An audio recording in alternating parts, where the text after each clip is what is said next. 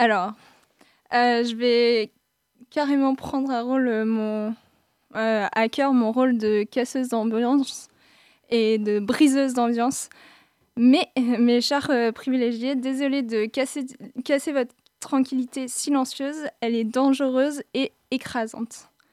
Euh, suite à la cérémonie des, Césars, euh, je suis restée écrasée, ratatinée dans une incompréhension totale et je me suis demandé pourquoi en fait euh, aujourd'hui on pouvait encore tenir le discours de séparer l'homme de l'artiste et, et je me suis demandé pourquoi à côté de toute cette médiatisation de la libération de la parole des femmes, c'était possible en tout cas de euh, récompenser un pédophile. Et, euh, et je me suis interrogée sur moi pourquoi, pourquoi euh, ça me touchait autant, parce que je peux vous dire que j'ai pleuré toute la matinée quand j'ai su ça. Et, et en fait, je me suis rendu compte que ce que je faisais le plus, c'était lire. Et en fait, dans ma bibliothèque, j'ai que des livres, ou presque, pas par euh, choix euh, euh, conscient, mais j'ai presque que des livres de femmes.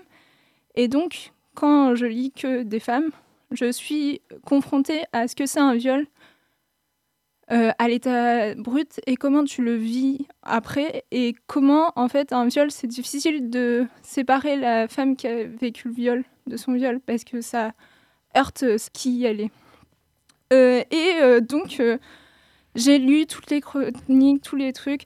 Je, je parle pas très bien, donc euh, voilà. Et, mais j'ai bien aimé. Euh, du coup, j'ai lu celle de Despentes et je me suis dit, c'est chouette ce qu'elle a dit, mais je me suis. Je me. Je voulais. J'ai aimé aussi dans cette cérémonie, il y a quelqu'un qui, a été invisibilisé un peu euh, par, par la, la chronique de Despentes. C'est Aïssa Magda. Aïssa Magda qui a quand même fait un discours que personne n'avait envie d'entendre. Et en fait, elle a pu délivrer son discours et les gens étaient obligés de l'écouter. Et en fait, je pense que c'est peut-être ça la solution. C'est que les personnes qui veulent séparer l'homme de l'artiste peuvent se taire, euh, s'asseoir et écouter. Et, écouter euh, les personnes qui ont vécu. Et après, on en parlera. Donc euh, j'ai pris je suis dans ma bibliothèque. Et du coup, je, vous propose de lire deux, trois passages de livres. Voilà. Euh, c'est des livres que j'ai lus récemment, donc euh, c'est pas très exhaustif. Donc, un passage de Otage de Nina Bouraoui. Gilles était mûr et il disait qu'il fallait respecter les femmes, plus que tout, car elles donnaient la vie, et que cela les rendait plus proches de Dieu que les hommes. Les femmes étaient des anges, et moi, disait-il, j'en étais la représentation la plus subtile. Aucun mec ne m'avait jamais parlé comme ça. Aucun. Alors j'ai accepté d'aller voir où il vivait, par curiosité, et un petit peu par orgueil aussi. Personne n'était jamais.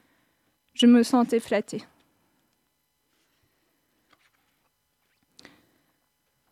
Plutôt, elle dit je me suis vite aperçu que Gilles en pensait pour moi.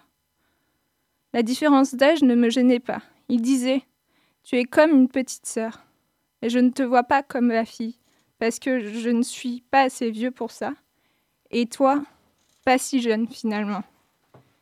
Il m'appelait sa puce, son cœur. Je vous laisse deviner ce qui se passe après. Euh, c'est un extrait de La faculté des rêves qui parle justement de Valérie Solanas. Il y avait des ténèbres, et ces ténèbres sont arrivées juste avant que je fête mon septième anniversaire. On était partis en pique-nique au bord du fleuve. Dorothy était là, Louis était là aussi. La lumière était tellement forte, je ne savais pas où me mettre. Quand je me suis réveillée, Louis était lové contre moi. La cime des arbres, la cime des arbres projeter de la lumière sur ses mains. Dorothy, je ne la voyais nulle part. J'ai été tendue sur le dos. Et Louis était là. Ma robe était blanche comme neige. Depuis, plus jamais je n'ai porté de robe blanche. Il avait les mains qui farfouillaient sous ma robe blanche, Et moi, je le laissais faire. Le comble, c'est que je l'ai laissé faire. Ensuite, les ténèbres, la lumière qui sort des arbres et tombe sur ses mains.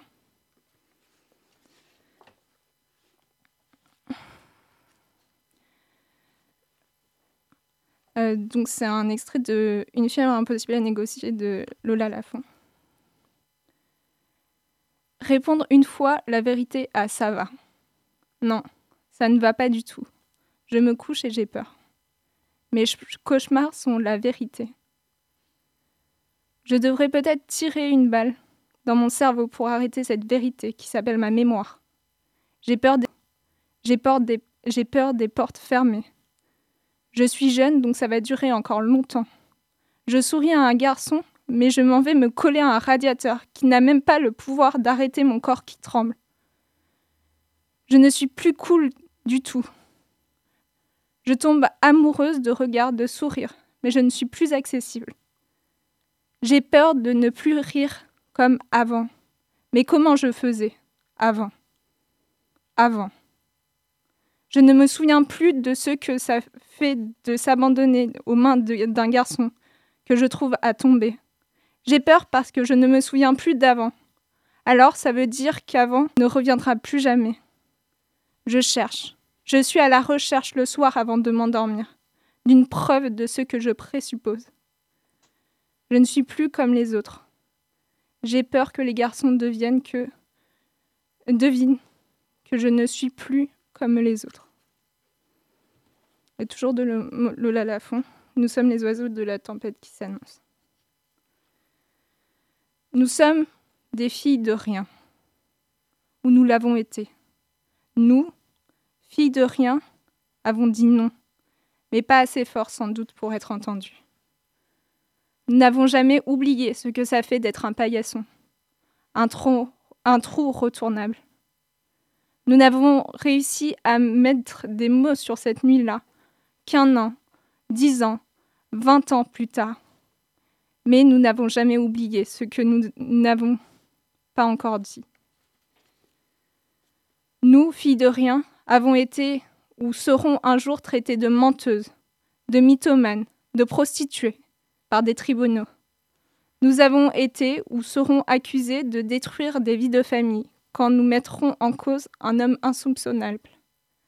Nous, filles de rien, avons été fouillés de mains médicales, de mots et de questions, expertisés, interrogés.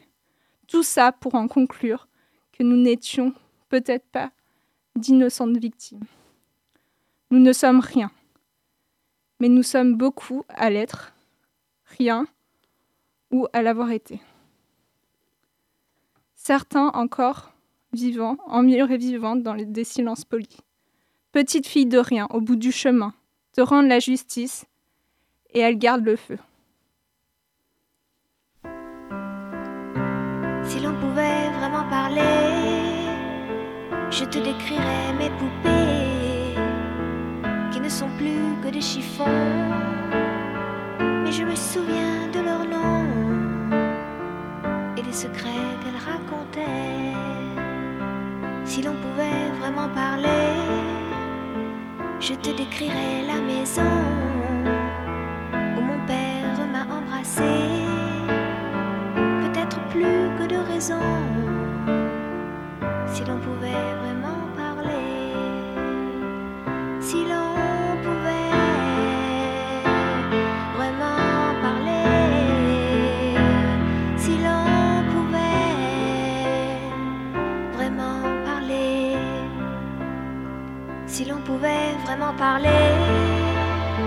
je te parlerai des qui renvoyaient mes cheveux blonds, qui me faisaient m'apercevoir de ce que voulaient les garçons. Si l'on pouvait vraiment parler, je te dirais comment je l'ai rencontré, comment j'ai changé de famille, petite fille